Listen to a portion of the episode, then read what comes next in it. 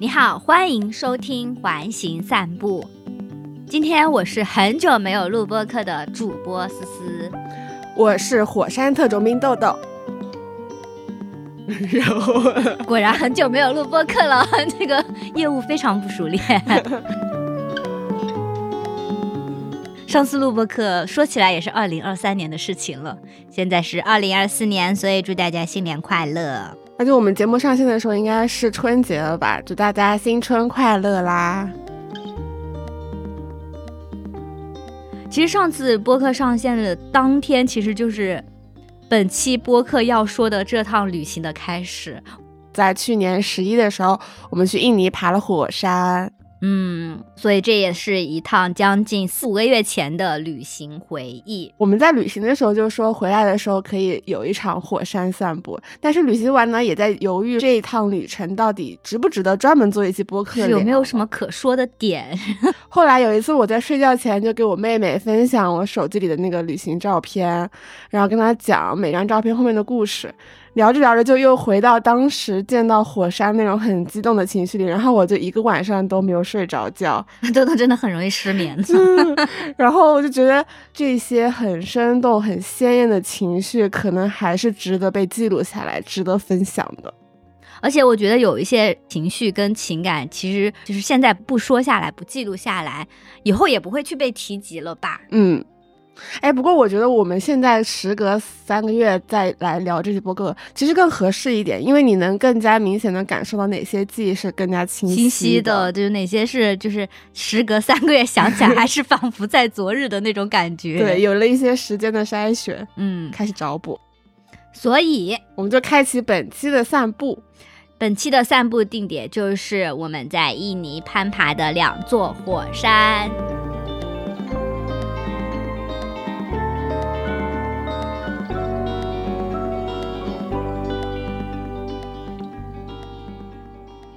说起来，为什么是火山呢？就是我们去年也聊过一期播客，那时候就是三年的疫情终于有了一个结束的那种情况。我们聊了一期关于出远门的场所，就是机场。嗯，当时我们聊的那可是激情澎湃呀，然后觉得今年终于可以自己去一趟远门。但是呢，如何选择住远门的目的地呢？其实我们是有纠结过一段时间的，是吧？嗯，纠结了十分钟。好长哦！本来我们想去斯里兰卡的啊，但是机票太贵了那个时候，然后就说不如就去爬火山吧。但是也不知道为什么当时“火山”这个词就突然冒了出来。我觉得可能是那段时间，你知道有部电影叫那个《火山之恋》上映嘛？嗯，我其实一直对“火山”这个词没有什么概念。我是看了那部电影的时候，对火山才有一个清晰的认知。因为那部电影里面那个火山的画面非常的浓烈嘛，就是都是那种火山爆发的情况。但是有一个火山，就是他们在印尼那个伊真那个火山，他们下到那个硫酸湖去划船。当时我就觉得那个画面非常的梦幻，就很不真实啊！我就觉得火山好像是一个非常遥远而不可及的梦。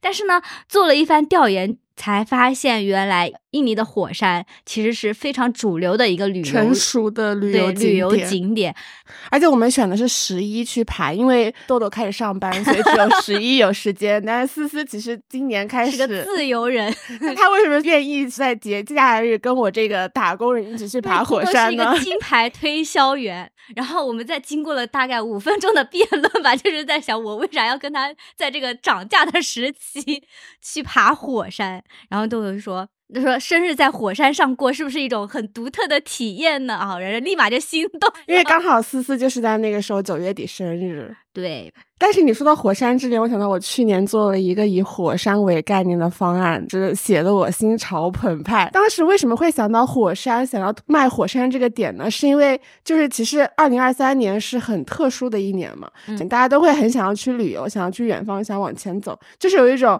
尘封了三年的东西要在那一刻爆发出来的感觉。火山其实就代表了一种反叛、跟浪漫、跟自由的。我很喜欢《火山之恋》里面的一句影评：“火山是危险跟浪漫远超人类所能企及的宏大之物。”你刚刚说他在那个湖上划船啊，就也是一种在危险的边缘试探，但他看起来又是那种很浪漫、很平静的感觉，就像一个普普通通的午后，就阳光午后，两个人在那种小湖上泛起了那个舟。但但他那个其实是盐 酸湖，然后就是大家喜欢《火山之恋》这部电影，其实也是会被电影里面的两位火山学家，他们就是不顾生命危险，然后不顾任何世俗的压力去追寻他们所热爱的那种疯狂跟浪漫所触动，但是又没有办法像他们一样，就是真正的抛下一切。所以当大家在火山面前，我们就可以有那么一刻去感受到跟火山学家那种同样的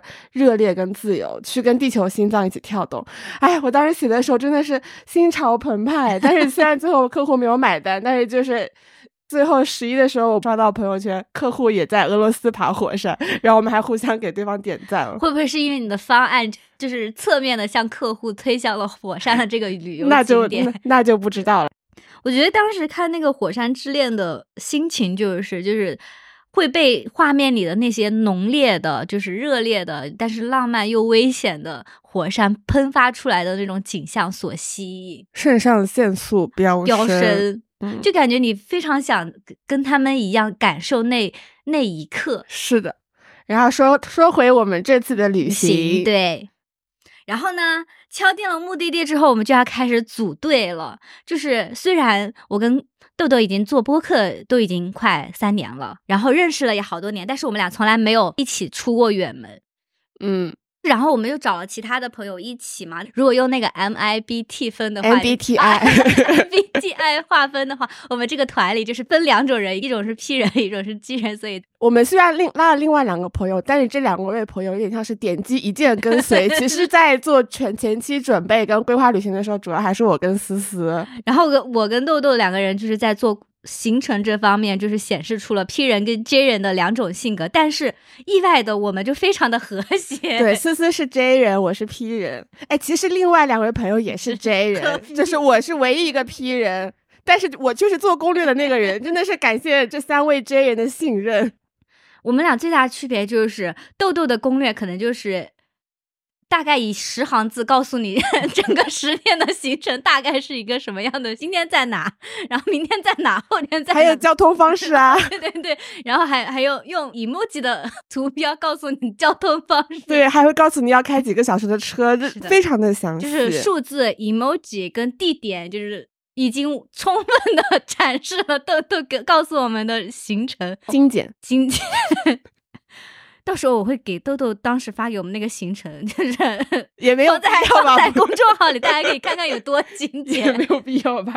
然后，然后我我喜我平时喜欢做攻略，或是我是喜欢在备忘录里做那种比较详细的 list，然后每一项前面会有一个那个可以打勾的选项，比如说今天在这里订这个酒店，然后这个机票如果定下来，我会在里面打勾打勾打勾，然后行程做到最后一天呢，我看那个勾勾全部满了，我就心里有种莫大的 满足感，所以我的行程就是会比较比较详细。的那种，然后思思就会把他所有的那个要带的东西都放在备忘录里。你是花多半个小时还是一个小时就把行李所有行李都整完了？对啊，然后我就 我就非常震惊，因为我通我一般要花两到三个晚上，就是慢慢悠悠的，因为我提前做的那个 list，我就知道我要带什么东西。然后平常因为我很 J，所以我大概知道我所有东西都在哪，就基本上就是按照那个 list 把我的东西从柜子里具体的哪个位置拿到行李箱里，然后把它包起来就好了。但我觉得我在旅行的时候其实蛮 J 的，我自己以为我是 J 的呢。我觉得你是还是有有在掌控整个行程，就是你心里有数，你只是懒得告诉我。我都我都用上了数字 emoji 跟文字了，就是你心里有数，你就觉得我想过了，然后我觉得 OK，大家应该都 OK 的，然后就简单说说吧。这确实大家也都比较随意了，但我是很享受做旅行攻略这件事情的。从决定要去旅行那一刻开始，你通过做规划就可以提前享受旅行所带来的那种快乐的、积极的情绪价值。然后我最喜欢的就是订酒店，我会把所有当地的那些酒店都翻一遍，在确定好酒店之后，没有什么东西可以翻的时候，我甚至会把所有酒店的评论都看一遍，然后这个平台的评论看完了去看另外。一个平台。规划旅行这件事情对我来说就好像是精神鸦片一样，我每天睡前就需要看一看。我觉得我们三个为什么这么放心的交给你，是因为我们感受到了你的热情。哦，因 为因为有时候我我不知道别的接人，有时候对我们这种接人来说，因为我们会切换到工作思维去对待这种旅行嘛，订酒店订这个就把它当成自己的好像一定要完成的事情一样，他就没有那么快乐了，就会有一点点压力吧。就是我一定要去把它选择好。你们没有在享受那个过程，对我们没有没有很享受。但你这话就真的是带着热情，我记得。那段时间，豆豆跟我说，我每天 就是规定自己每天都要定下来一个酒店。那我每天晚上回去，我今天晚上就是一定要 看这个酒店，这是我打工生活里的每日快乐。笑死！所以到后面，其实豆豆发给我们的酒店，我们都没有点开看，就是这样子的吗？反正我是没有点开看，就是无脑跟随。反正这通过这次旅行，豆豆就是一改思思心中那种极致 P 人的形象，就是 P 人也是可以靠谱的。哈，P 人大翻身之战，耶！要不你来说说咱们这个具体的行程吧。就大部分人去爪哇岛的行程都是会有一个瀑布、两个火山。瀑布是塞武瀑布，然后火山是 Bromo 跟伊真。Bromo 是国家地理杂志拍的那个火山日出，就是所有去印尼火爬火山人可能会第一个想到的就是这个火山。一真就是那个火山之恋里面他们在蓝湖上划船的那个火山。嗯，对。然后其实这三天的行程还蛮折腾的，有很长的车程。然后很多人会选择第一天去赛武。然后第二天去 Bromo 看日出，第三天凌晨再爬一针。但是因为我们去赛武的桥被洪水冲断了，如果按照原行程走的话，要绕路很久。然后向导就建议我们先去 Bromo，然后再去塞武瀑布。但是我们因为要在思思生日的时候能够看到火山，所以就选择放弃这条路线。我们选择了不去塞武瀑布，然后去离 Bromo 更近的一个马达将军瀑布。嗯，其实这个瀑布它离 Bromo 非常近，是完全顺路的时候。可以去的，而且这个瀑布它不需要什么徒步，是可以骑摩托车进去，所以两个小时就能够玩完了，并不能够填满一整天的行程。但是咱们特种兵好不容易就是三年了，隔了三年终于出国，怎么能够不好好利用每一分每一秒呢？然后豆豆就继续刻苦的刷小红书。我觉得这一期要不就是邀请小红书赞助吧，就是小红书露出的次数太多，小红书真的很不错。然后就了解到，其实去。Bromo 的话，它是分两条线路，就是大家通常都是先去隔壁的山头，在日出的时候看一个 Bromo 的全景，然后再下了山，再去爬 Bromo 山。到火山口，它其实是翻了两座山，然后是两个不同的线路，其实是可以分开来的。火山口上午看跟下午看风景其实是差不多的，唯一的区别就是火山口在下午的时候，因为风向不一样，所以它烟会比较大。嗯，但是我们觉得可以试一下，所以我们就选择了第一天先去马达将军瀑布，然后下午去爬 Bromo 的火山口，第二天再去看 Bromo 的日出，然后这样我们可以早早的前往伊真，早早休。休息，然后第三天凌晨再开始爬一针火山，然后就是因为这个行程其实跟大部分人常规的路线有一点不一样，所以我们得以在爬 Bromo 火山口的时候看到了无人的火山。哦，对，就是其他的，比如说在 Bromo 上面看日出呀，只要在去之前做了攻略，你都会有一定的那想象。呃，对，想象你就已经知道它是个什么样子。但是因为我们不是要有这个调整嘛，就。对于下午去到火山口这个这个画面跟场景，我们其实是没有什么期待跟想象的。而且它其实有一些冒险，冒险精神，因为它其实要从小路走下去，其实也不知道那条小路具体是长什么样。但是呢，就是因为这样的行程安排，这个现在成为了我这趟旅行中印象深刻、画面排名第一的那个行程，嗯，非常的非常的惊喜，就是。呃，说一下当时的那个情况，因为我们呃，我们是大概三四点的时候才到那个 Bromo 山下的一个小旅馆，然后放好东西的时候，我们就是打算跟随斗斗向导，因为整个行程当中，我们只有豆向导知道这个路该怎么走。对，但我也只知道前面的部分，后面的部分不太清楚，所以我们就试图摸索。但是从这个话你就能听出来，豆豆就是即使前面他只知道前面不都后面不清楚，他也会就是就是非常笃定的带着大家就是往前走。然后我们就一半的时候就发现，哎，好像不太对劲。然后这时候刚好有那个摩的来问我们想不想要，就是带我们去。然后我们语言还不通，就是通过各种翻译软件进行交流。最好笑的是，因为我知道是有小路可以抄近道去。如果我们不是要坐吉普车的话，我们不需要去付那个景点的门票。嗯。但是那个摩的就说他可以带我们去，然后他可以包含门票。然后我们就跟他说，听说有一条小路是可以直接去那个火山口的。然后当时那个摩的师傅的表情就是一愣，就哎，你竟然知道这个，好像不太简单。他愣了一下之后，还是非常诚实的告诉我们那条小路在哪里。然后我们就从一条大路上抄到一个小路上，然后通过一条小路，慢慢的进入那个火山的景区。就那个小路，其实它是那种土路，它上面覆盖着很厚很厚的火山灰。嗯，然后我们还用手去摸了那个火山灰，那也是我第一次知道，原来火山灰是冷的耶，就是是那种冰冰凉凉的感觉。对它它摸起来很舒服，就是很丝滑、很细腻，还有点凉凉的感觉。嗯，我们这期播客。上线后也会把我们摸火山灰的视频发出来给大家看。那个时候我们还没有见到火山，但是我们先摸到了火山灰。嗯，就那个感觉很神奇。可能别人见到布鲁姆火山是那种从黑夜就是黎明太阳升起来，然后看到火山全貌。我们是在那种。傍晚就是太阳快下山的时候，通过小道，然后那种半山腰那个树缝里，去第一眼看到一刹那看到了一火，看到了那个布布鲁蒙火山的那个形状跟那口。但后来其实才知道，它其实不是布鲁蒙火山，它是它是另外一个 另外一个更大的火山。然后主要是这个火山周围它都是沙海，就非常的空旷，然后很广袤。就是就是有一瞬间看到世界尽头那种感觉，我是觉得好像是在火星的那种感觉，因为它空旷空无一人，就那么大的一片地，一个人也没有。嗯，然后最好笑是我们是爬下山，然后正在走过去，突然那边轰轰轰摩托车的声音过来，问路的那个摩托车，摩托车带了他的小弟停在了我们旁边。然后问我们要不要就是骑他摩托车去去那个火山脚下，因为其实从我们的小道要穿过那个沙海到了山脚下，其实还是蛮远的一段。虽然我们当时并不知道，但是因为我们想要赶在日落之前爬到火山口，跟他讲了价，然后毕竟说你你既然已经走到这里了，那肯定不是刚才那个价格了。然后我们就骑着摩托车穿过了那片沙海。哦，骑摩托车时时候的景象真的是太壮观了，就是我们感觉我们在那个什么拉斯维加斯那种好。好莱坞西部大片就是几个江洋大盗抢了钱，然后要骑摩托车逃跑，骑一骑，然后那个沙全部飞起来的感觉。主要是那个空旷感，真的是让人就那么大块地全是沙，然后就两个小小的摩托车身影在那个沙海中画出一道道的痕迹。嗯，最美妙的是天边还有一束那种像圣光一样的东西，我也不知道从哪来的，应该是阳光穿过云层，然后就是就是。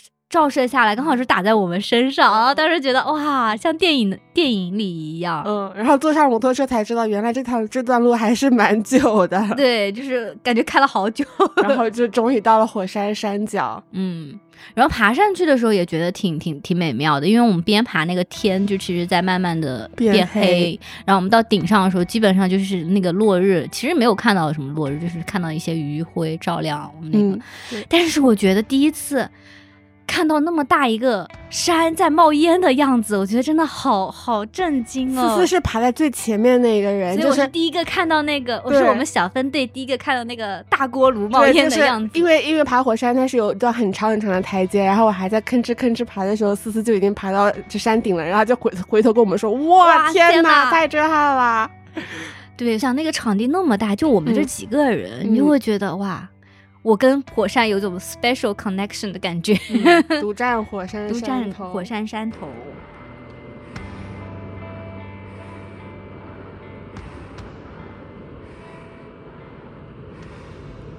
经过这番之后呢，我们那天的心情就是 从质疑豆豆，因为豆豆他当时带我们走走错路了，哎呀，走错了，走错了，再再来，从质疑豆豆，然后到看到火山的时候赞美豆豆，到之后就是全员全员夸奖豆豆。到我们到时候会把我们去火山那条小路，我们现在已经知道它到底在哪了，会放在我们的小红书里面。如果大家去的话，可以就是参考一下，收藏一下。对。但其实爬完火山回程的路我也很喜欢，嗯，因为我们回来的时候，回来的时候是真的只剩我们了，嗯，因为我们应该是最晚下火山的，对，就是连旁边做生意那种马什么的人力车都已经下班了，嗯，那个时候太阳已经下山了，就是那种狼狗时光，眼前就是那种非常非常纯净的深蓝色，因为本来眼前的景象也很空旷，就是沙海，对，其实比较单一，因为。所以就很纯净。我觉得火山地检那个场域其实也蛮妙的。你想，它那么大一片沙海，沙海之外的地方其实是还是有树林的，但是就是那一片干净的什么都没有，就只有沙。然后是因为火山爆发就烧光烧光了。然后有一些些那种嗯比较耐干旱的植物会就是零零星星的长在那些火山山脊的那个缝隙里嘛。你就感觉它跟我们平时看到的自然景象都不一样，又然后又在一个非常空旷的时时间点，嗯，哇，真真的觉得我们到了一个世界隐藏的角落的那种感觉，嗯，完全没有人，嗯，只有远方村庄那种星星点点的，对，还有一点点的那种非常远处传来的声音。然后我们当时我们都不怎么说话，就是默默的往 下山走。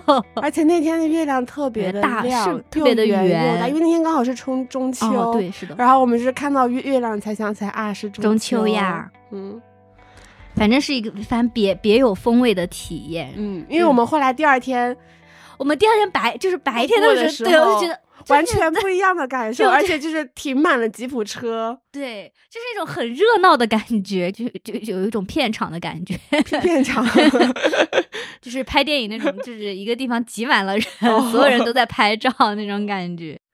然后第二天我们是去了附近的山头去看 Bromo 的日出，我们是呃坐着吉普车，然后开到了最高最高的山顶的那个观景台。那个是我第一次看到有这么完整的地平线呢。就是因为火山周围它是非常空旷的沙海，它就没有任何建筑的遮挡，所以你可以完整的看到地平线，甚至感觉都看到了一些地球的弧度。哦，然后那个地平线就被即将升起的太阳照成一条红色的线，就很像那种科幻片，讲到那个宇宙啊的起源，然后它会来一条那种横向的线。当时我们在看日出的时候，我觉得要感谢那几天天气真的特别好。嗯，第二天它就是很完整的一条晨光，把。白天黑夜突然割开的那种感觉，然后突然一个火烈的球冒了出来，嗯，就那种感觉，有点像拿 iPhone 拍那个全景照片，就是我们三百六十度就是转。可能有二百七十度，前面都是一条完整的一个地平线的感觉。然后其中某一处看到了火山，嗯，对，吐泡泡，在黑暗中吐泡泡，就是有一种看到了看到了地球的样子的那种感觉。之前我都是生活在地球里，我看不到地球的全貌，但是这一次我在呃山顶看到这个地平线，有一种看到地球边缘的感觉。我有种在看到地球在讲话的感觉，就是那种，就是在黑夜里，他他吐泡泡那个时候，他吐了个 O。吐了个 L 是这样的吗？O 是那个 O 吐出来说哦，我就觉得嗯，它是活的，就 这种感觉，真的很兴奋。特别是看它那个 O 完整的吐出来的时候，就会感觉嗯，万物万物皆有灵，嗯，都有生命。哎，我还是喜欢就是太阳没有完全升起来的火山，感觉火山在黑暗中更加有故事感，而且它的轮廓就是被光一点点照亮的那种感觉。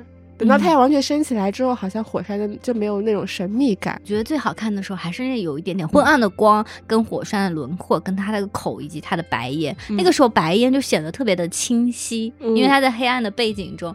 哦，我就真的对那个欧印象特别深刻，吐了一个泡泡，然后，然后其实最开始不是一个泡泡，是一条很长很长的那个拉出来的那个一个白烟。啊，当时就觉得，嗯，他感觉地球在写信。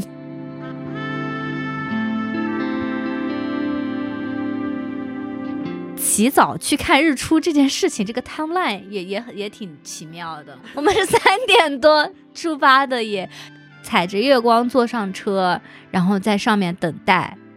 然后再看到日出这种感觉。而且我们山头上还好多好多人，就大家那个状态也挺令人激动的，就大家好有活力哦，就在等待日出的那一刻。而且刚开始冒烟的时候，感觉周围人都在尖叫，就是看他冒烟了，就那种感觉。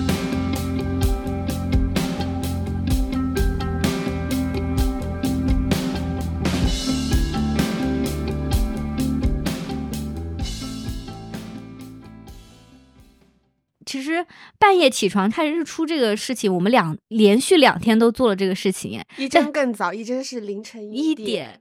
但是我感觉两一真是真的爬上了山，没有坐坐车。但是我坐了人力车耶。哦，是这样子，就是因为呃，我们的另外的一位朋友啊。加入我们之前，在新加坡已经玩了一圈了，所以他其实是已经进入一一些旅行疲倦期。他的至理名言就是：能花钱就不要吃苦。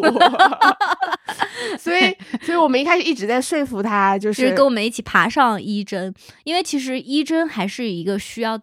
需要吃一点苦才能到顶的一个地方。如果你要看蓝火的话，你是要爬上山顶，然后再下火山口。考虑到大家各方面的体能，然后我们选择保留体力下火山口看蓝火。所以我们在爬上火山的过程中呢，我们就是花了钱的，选择了坐人力车，两个人一辆，交换着坐。其实我觉得上山坐车。不是特别推荐，还是会有一点危险嘛，因为它比较陡峭。对，而且速度也没有很快，而且它在很多陡的地方你也是要下来走的，嗯，就是走走停停。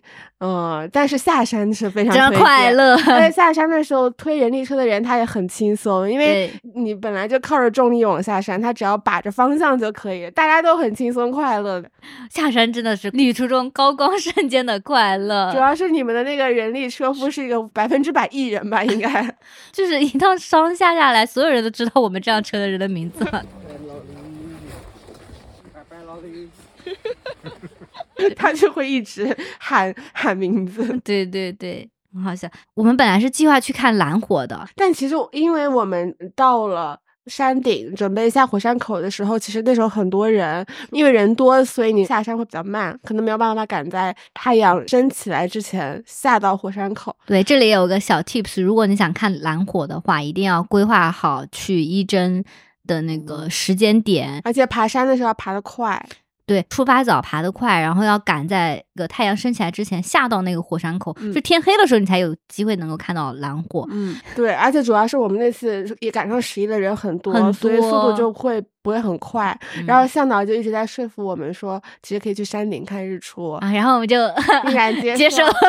但是我很喜欢，就是我们在山顶看日出那一路，哎，因为大部分人其实都往下走去看蓝火了，其实去山顶看日出的人没有那么多，就很少。嗯，但是在山顶的时候，那个风景真的是比 Bromo 更加像在梦里的感觉，它有一种。像加了那种蓝紫色滤镜一样的世界，对对对，蓝蓝粉粉的滤镜，蓝蓝粉粉，然后它的风景又跟 Bro 很不一样，Bro 就感觉是那种非常典型的火山风景，Bro 只能看到山，但是你在伊真你能看到蓝色的湖，对，但是在伊真的话，它它已经是死火山了嘛，对吧？它死火山留下的那个硫酸湖，然后它那个湖上会冒一些些那种非常氤氲的烟，嗯，然后它因为是硫酸湖，所以它显得是那种。蓝蓝绿绿的颜色，那个颜色本身就有一点梦幻，就有很像现在大家说那种梦河 感觉的颜色。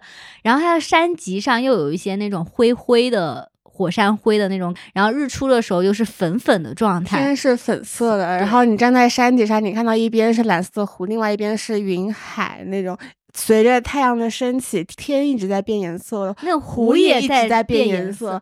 一会儿一会儿是蓝色，一会儿是慢慢变绿色。每张照片 拍下来，湖的颜色都是不一样的。所以我就觉得，就是太阳完全出来之后，那个湖好像就没有那么好看了。对，我感觉是一场光影光影秀结束了那种。这真的是日出的那几十分钟的光影变化，真的是太梦幻了，太梦幻。就像是你早上就是感觉你在做梦，还没有醒来，但是你又觉得你醒了，然后那个场就站在那种场景里的感觉。湖的感觉给我也很奇妙，就是感觉像。像是镶嵌在山山峦中间的一块玉一样，因为它很清澈、很纯净。大家一定要就是打开我们的公众号看看照片，感受一下。万一我拍的没有那么好怎么办？我还很喜欢我们选的那个一真的酒店，它其实它其实不是离一真最近的那个那那些酒店之一嘛？嗯，从 Bromo 过来的话，它不是在 Bromo 跟一真之间，是会稍微再多开一点路，它是在万南梦这个区域。这一次坐车去酒店的路上，我发现万南梦这个区域还是很好看的耶，就感觉如果下次去的话，可以安排在万南梦多玩一天。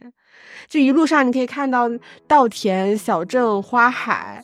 就是有一种世外桃源的感觉，然后我就记得那一路车程大概有六个小时，六七个小时从 Bromo 开车过去，然后大家都在车里面睡得七仰八歪的，一直在放音乐，有的时候醒来就会跟旁边的朋友交换一下零食，因为有别的朋友在睡觉，大家就是非常默契的，就是不讲话，安静的分享分享食物，哎，不想，对，不想。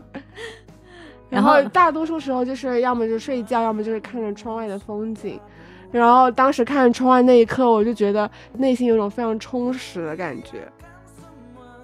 而且那三天都没有刷过任何的朋友圈跟小红书，就是有一种我太喜欢当下了，我太喜欢现在这个时刻了，不想有任何外界其他的因素来破坏或者干扰此刻的那种感觉，完完全全活在当下，很现充的那种感受，是非常久违的体验。我觉得它那个乡村就很像与世外隔绝的感觉耶。第一天从 Bromo 傍晚的时候进入的时候，它就有一种神秘的氛围，因为它当地不是有那个宗教嘛。我们进入的时候，它会有那个整个村都在放那个声音，那个那个歌声，嗯，然后你就伴随还有一些些什么煮饭的稻香的那种感觉。然后我们开过一层又一层的树林，穿过花海，穿过一层又一层花海、稻田、村庄，然后再到了我们的酒店。好优美的一个地方，非常的 local，非常当地。我还想说一下我们的包车小哥哦，我们包车小哥实在太有意思了。我觉得车我很喜欢车里的氛围，也是因为这个包车小哥他跟我们有一种同类的感觉，就是气场是相合的。我感觉他好像就是我们的朋友一样，对的，只是只是说他就是开车而已，没有加入我们的旅途。我虽然我们没有交流太多，但是也知道他其实就比我们小几岁。然后他他的兴趣爱好很广泛，他 喜欢他是个乐队乐手，搞乐队的。然后他还喜欢摄影，就是感觉他是印尼当地的文艺男青年。他跟那个有名的说唱歌手是小学同学，Rich Brian。Rich Brian，我们跟他说，你知道 Do you know Rich Brian？他说，哦，我们上同一个小学。然后我们夸他放的歌好听，他就也会很很开心。可爱的是，他每次到了一个点，他需要跟我们一起拍照打卡，发给他的老板。他也其实是做兼职吧，就是大学之外，他马上就要毕业了嘛，就是兼职。他不是我想象中的那种印尼包车的司机，我以为想象中，我以为会是那种很热情，然后又很爱给你拍照的那种。要么就是有一点严肃，就是比较一丝不苟。我们会通常遇到的包车司机都是这种类型的。他就是有一种松弛感，你不觉得？对他还是蛮有腔调的啦，我觉得是。蛮有腔调的。哦，就刚刚说完两个火山嘛，其实我们第一天，我们第一个景点是那个马达将军瀑布。其实我们玩瀑布的当天就已经很快乐了。哎，其实也是我第一次近距离接触瀑布，哎，应该是我第一次近距离接触那么大的瀑布。哦，对，那么大的瀑布是真的。以前以前以前去庐山看那种，对，那种是小小细流，而且你是远观。对你不会从瀑布底下穿过去。嗯，我的第一感受就是被一个超大的自然花洒冲刷天灵盖上。对，然后我每次想跟瀑布合照的时候，感觉刚好那个时候风向一变，然后瀑布会 全部都冲着我的背，好像坐在按摩浴缸里的那种感觉。笑死啊！好喜欢那个在瀑布下面被冲刷的感觉哦。嗯。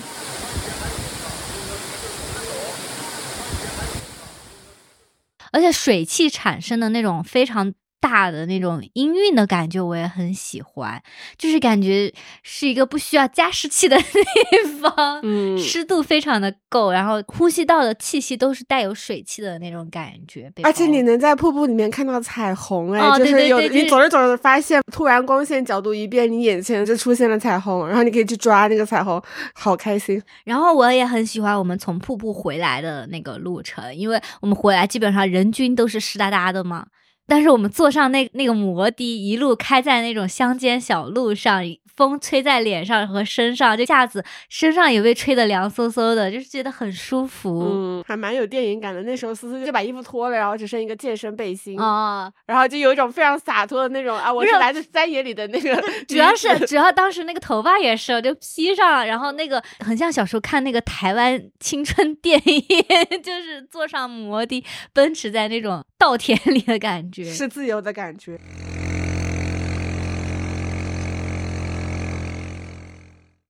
其实我们这次的行程除了瀑布跟火山之外，我们还去了巴厘岛跟科莫多。我们是在爪哇岛玩了三四天之后，然后在巴厘岛休养了两天，然后最后去科莫多特种兵了一天。就是我们的行程安排大师豆豆给我们安排了一个非常丝滑且享受的行程。因为你去完一真，如果你要回泗水机场坐飞机的话，你其实也要开很久很久的车。你如果坐船去巴厘岛，反而还会更近、更轻松一点。我记得当时我们有一个考量的是，就是先享受再再去爬山，还是先爬山再去享受？最后我们选择了先去苦再甜。嗯，特种兵之行之后真的非常适合在巴厘岛躺平，然后进行一些。后来我们那两年在巴厘岛，我们觉得这个选择真是太正确了。对啊，因为巴厘岛就是它按摩呀、SPA 呀、冥想呀、颂钵呀这些都很成熟，你就是可以身心灵来一套，从灵魂到肉体都被打开了、被舒展了。就是我们在巴厘岛订的那个酒店的氛围，其实也蛮适合度假的，不是那种传统的，就是比较高级的那种度假型大型酒店，它是就是当地本地人开的，就是比较有个人色彩的那种 boutique hotel。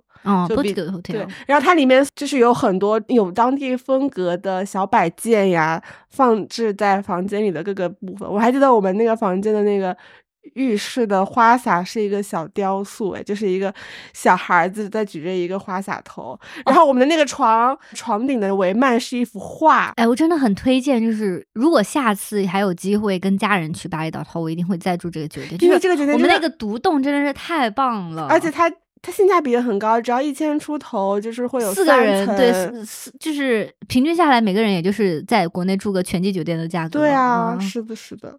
然后我很喜欢一点，就是我们早上那个早餐是可以送到房间的嘛。二楼有个小露台，然后露台它是一个没有墙的客厅，因为巴厘岛很多的设计风格都是 open to nature，就是没有墙的。然后像它卫生间也是在室外的，然后我们那个客厅其实也是半室外的。然后在那里还放了一个类似于 day bed 啊，在客厅那一集聊过的那个 day bed，思思就躺在那里，我感觉你就是可以直接睡在那边。啊，就是我们我们我们我们说好了什么早上十点起来吃早餐，然后吃完早餐就一躺，没有一个人一个人想起来。反正，在巴厘岛的两天，就是像是活过来，身体活过来了。我我要说，在巴厘岛印象深刻，就是我们后面去机场的那个司 机，他的独特在我们约约到车，然后看到他车的那一刻就已经凸显出来了，因为他车上贴着一句 slogan 是 "Don't forget to be happy"，然后他是那种。他形象有点像吉普赛那种风格，他就是非常非常的松弛、自由洒脱。然后我们等我们上车之后，他就把我们开到隔壁的一家小店，然后他也没跟我们说，他就停下来，然后出去了。嗯，然后我们以为他要去干嘛，然后回来的时候发现他买了一包口香糖，然后开始嚼口香糖，一边嚼口香糖一边开车，就是那种好了，我知道我要开始工作了，但是我要以我最喜欢的方式，我最舒服的方式开启这份工作。然后停下来买口香糖的这一小会儿，并不耽误我的工作，但是会把这个司机的形象凸显的非常饱满。这个细节 就是他们的那个工作态度以及生活的态度。对，因为我们后面问问司机说去机场要多少时间，然后他就说一般说好像两个小时，但是我开的话可能一个半就可以，就是有那种 很松弛又很自信的那种。然后 OK，只是说要以我喜欢的方式开始工作，这样子。还有那个什么 Happy means not heavy，这个是思思去机场寄存行李的时候，他跟我说，哎，那个行李那边有一句 slogan，Happy means not heavy。我觉得哇，这句话真的很好，很适合巴厘岛，也很适合巴厘岛，就是。它本身就是说你要把行李存了，轻装上阵嘛。要我这里我又要说我的一个小 小 tips，哎，这个真的很不错。就是就是我来这一趟，我其实嗯，我是分两个两个行李的，一个一个是那种可以登机的行李箱，一个是背包。我们去另外一个岛的时候，但是我们最后还是要回到巴厘岛，回回上海的，我就会想说把我的手提箱要存在机场。你就是 Happy Miss Not Heavy 代言人对对对，我就是 Happy Miss Not Heavy 代言人，我真的很讨厌拖着行李箱出去玩这件事情。对，然后思思就背着一个就是始祖鸟小背包，跟我们一起去了科莫多是每天上学背一个包的那种程度。思思寄出来的行李，我们就去了科莫多，嗯，然后就是把特种兵之行贯穿到底。就真的是两天一个岛。我最喜欢的一个是粉色沙滩，就之前我们看照片，我们我们一致认为这肯定是骗人一般来说它都是会有一些滤镜或者调色啊，就是进行一些夸张的宣传。但是到了之后，发现那沙滩真的是粉色的耶！我还特意做了个绿色的美甲，当时在那个粉色的沙滩对对比就特别的强烈。嗯，帮大家看过了，粉色沙滩是真的，没有骗人，可以去，很值值得。然后我们还特地穿了环形散步的那个 logo T，因为我们自己出行前，我们自己就是做了两件对 logo 的那个 T 恤，然后就在那里拍了我们的环形散步 T 恤大大片，好好快乐。好快乐。然后还有一个是浮潜的时候，我们会有一个在 Manta Bay，就是有魔鬼鱼的地方跟有海龟的地方进行浮潜。我看到海龟的时候就真的好兴奋哦！啊，我比较喜欢魔鬼鱼，因为魔鬼鱼好大呀，就是大大的黑色的一片，然后从我底下游过。然后我们其实浮潜的时候是要跟着向导，因为向导会带你去找哪里有鱼的出现。但是当我看到魔鬼鱼之后，我就不想再看向导，我就很想跟着鱼一直游。但是我又理智告诉我，就不可，我就不能这样，我可能会掉队，会有点危险什么的。但是内心当下就是有一股冲动，就是一直跟着它游下去那种感觉。我觉得科莫多岛还就是像一个纯玩的地方，嗯因为我们它是每个行程都是让你就是玩海上项目，然后看海岛风景那种感觉。它的海真的很值得耶，像是玻璃玻璃海海就是跟马尔代夫没有差别。但是比马尔代夫便宜好多倍哦。真的，我第一次看这么干净的海，好干净，完全可以一眼看透海底，像你走在一个玻璃玻璃水瓶里面的感觉一样。嗯。进入到好物推荐环节吧。啊，我们就是说一些我们这次旅途中觉得非常好用的东西。第一就是一定要做好防晒。如果去科莫多的话，科莫多的太阳真的太毒了。海岛出行的太阳的那个杀伤力跟其他几天我们旅行就是不是一个量级的，很热。然后我们要进行很多那个海岛的活动嘛，对，然后思思又是一如既往很洒脱、很自由的穿了一个健身背心，然后就 真的是晒晒到裂了，真的完全没有做任何的物理防晒。我回来第二天就去皮肤病医院挂上号了，就是整整的治疗了两个月。嗯，一定要做好后背大。晒伤。其实我觉得去潜水还是穿那个潜水服会比较安全一点。我后来朋友去科莫多岛，他们就穿那个潜水服就安然无恙。嗯嗯。然后再说说其他的，你觉得很好用的？我觉得很好用的是魔术头巾。嗯，就是我之前是为了我们爬山的时候买的那个魔术头巾，就是环状的，然后你可以把整个头包裹起来，因为有很多火山灰，需要口罩，然后在山顶风也很大，但是魔术头巾就又可以满足口罩的需求，又可以满足帽子的需求，可以把你的整只头裹起来，然后又很防风，就是这种多功能的旅行物件深得我心。我觉得很值得推荐的就是买一个小巧的那个充气枕头，真的很重要。因为我们这一趟前三天那个去爬火山路程，基本上除了爬山就是在车里。对，然后我们在出行前天的时候，J 人思思就提醒大家说一定要带那个充气枕头然后我们就开始在淘宝上网购，然后就最后找了一个超级迷你小型的那个，就是那个 C 气 Two Summit 的那个充气枕枕头头，对，因为我们也买了其他的便宜的，来对比过的，最后发现它最小，它能够压缩，真的像一个手掌那么一样大小，然后充气起来的时候还是很舒服，而且不只是在车上。我们两次来回往返的那个飞机上，因为有它睡得也挺舒服的。嗯，还有就是去瀑布的时候，就觉得玩水的话，速干真的是太重要了。我记得我们就是从那个瀑布回来，大家都是湿漉漉的嘛，但是因为我们好像各自都有那个速干的那个行头，然后我们就是坐上那个摩的回来一吹，然后太阳下吃了个午饭一晒，哦，我们还把所有东西晒到那那个车车顶上，就干了。对。哎，我很喜欢速干的风壳，哎，就是那种很呃，大部分户外品牌都会有的风壳。然后我那天穿的是一个 Montbell 的风壳，因为它很薄，其实，在夏天的时候，呃，穿起来就不会觉得很热，但它同时它又很防风，所以我在山顶的时候，大家都穿了薄薄的羽绒服什么的，我就穿了这个风壳，然后再加外面一件薄外套，也不会觉得冷，因为它防风系数还蛮好的。然后我还要特别说一下，我三宅一生的衣服真的是很速干，也比大部分东西都要速干。我这是去印尼，因为我就全程就只带了三条裤子，然后这条裤子就真的是每天穿完洗，洗完穿，穿完又马上洗，就是就是陪我度过了除了爬火山的行程以外，所有的时间都在穿这一条裤子，又很百搭，又很好看，又很速干。对，它就是湿了之后吹一下，它又干了。真的很不错。我还想说，其实之前刷攻略的时候，也有看到很多人说去火山，火山会很脏，建议就是买一双便宜的鞋子，回来就可以丢掉了，就是可能一次性。但其实没有必要，就就为了一次一次的旅行去花这个钱，对，或者就感觉也不是很环保。因为我们其实从火山下来，然后回家就是叫了洗鞋服，可以把你的鞋子洗的跟新的一样，完全看不到任何火山的痕迹。哎呀。你看，说起旅行，就会觉得仿佛还在昨天。对，哎，你说一次旅行，那这真的就是生活的盼头，而且它能管半年，提前三个月就开始准备，就提前开始想象旅行的快乐，然后旅行，旅行回来之后再回味三个月，然后像今天三个月之后再录这次播客，好像又回到当时那种内心很充盈的感觉。一次旅行就感觉是。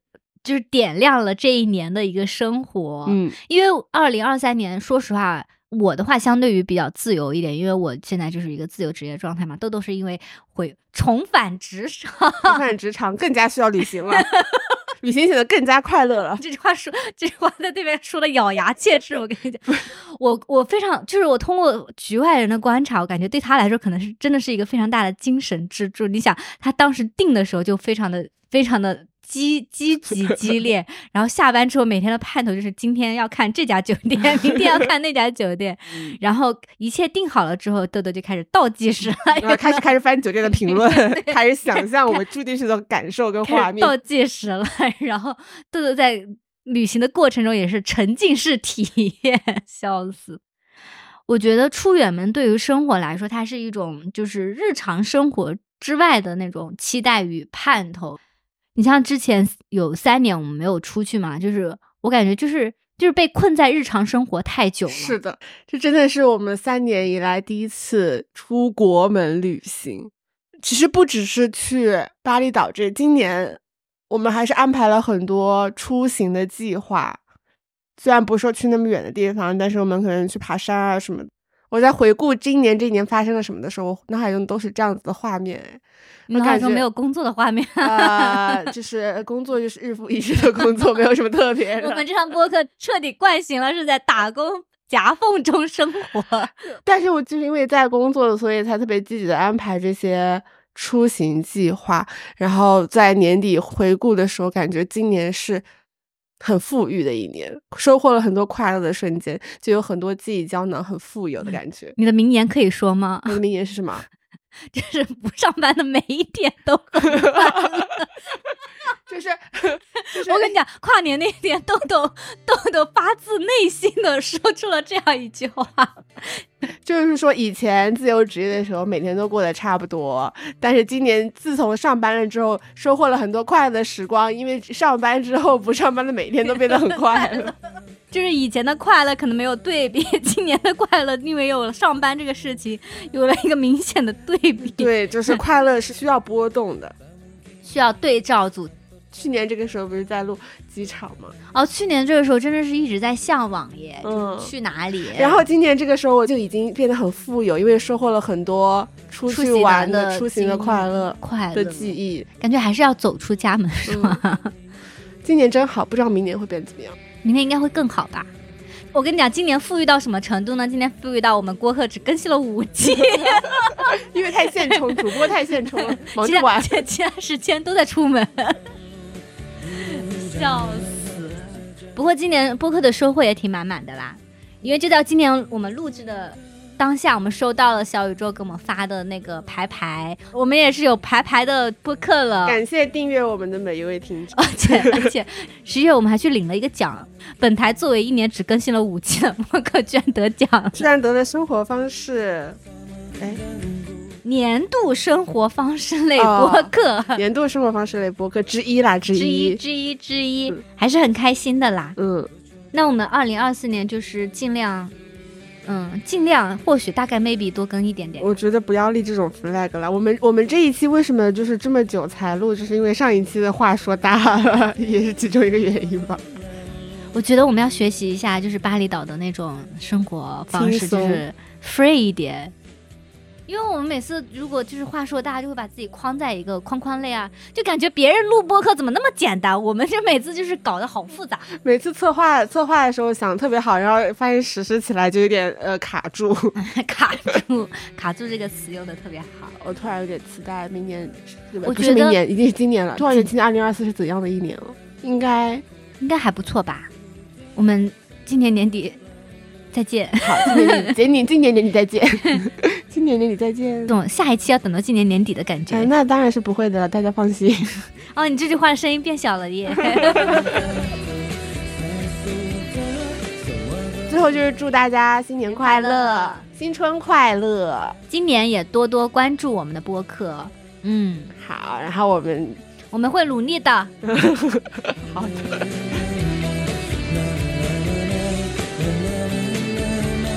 na, na, na.